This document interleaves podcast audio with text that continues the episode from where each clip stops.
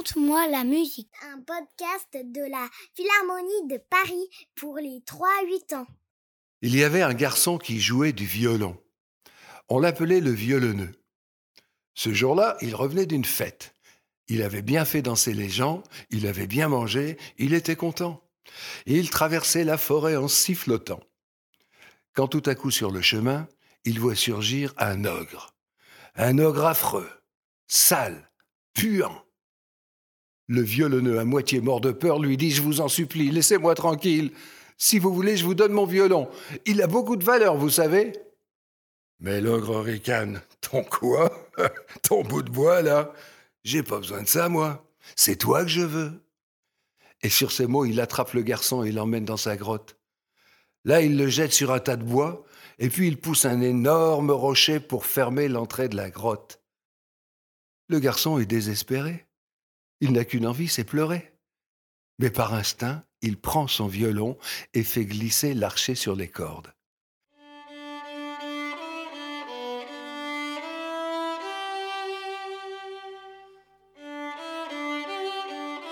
Une mélodie triste comme un long sanglot se répand dans la grotte. L'ogre n'avait jamais entendu de violon.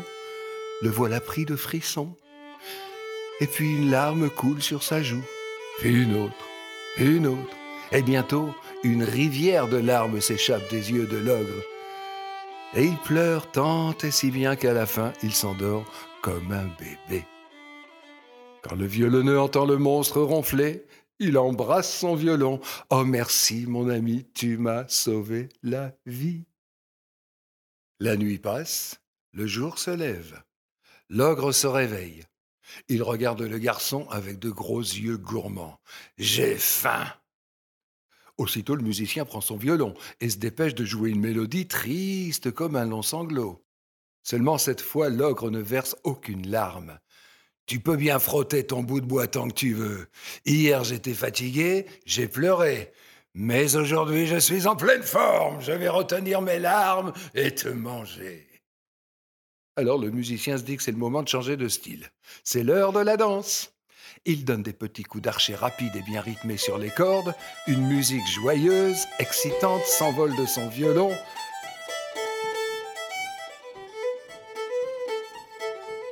L'ogre ne peut pas résister.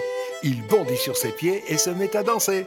Hey, hey, hey Il tourne autour du feu en balançant des fesses, en tapant dans les mains. C'est bon, c'est tellement bon qu'il danse toute la journée. Hey, hey, hey. Et quand la nuit tombe, il est épuisé. Alors le violonneux lui joue une berceuse, très lente, très douce, très calme. Et l'ogre se laisse délicieusement bercer par les sons du violon. De nouveau, il s'endort comme un bébé. La nuit passe, le jour se lève.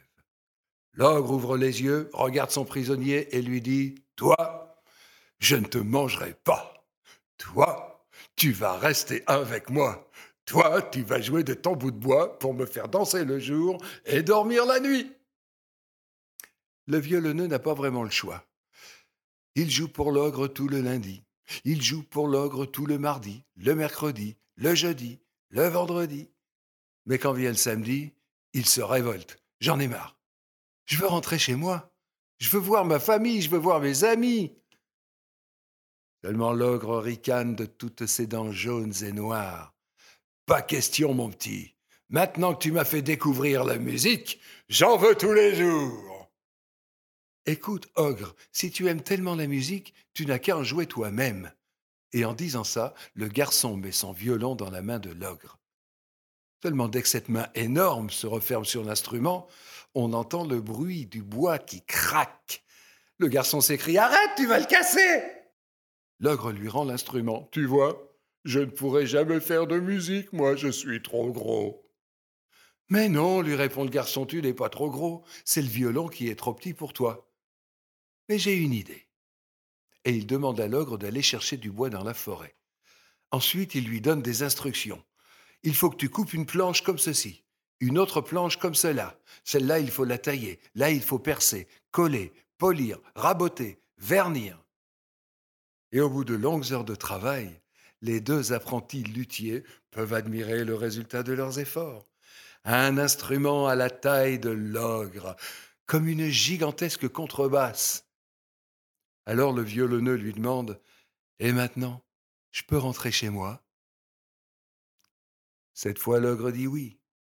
Le garçon s'en va. Mais avant de partir, il promet à l'ogre de revenir pour son anniversaire et tous les deux donneront un merveilleux concert. On raconte que c'est en entendant cette légende que Jean-Baptiste Vuillaume a eu l'idée de construire un instrument qui joue des notes aussi graves que la voix d'un ogre. Cet instrument, on peut le voir au musée de la musique, il s'appelle l'octobasse.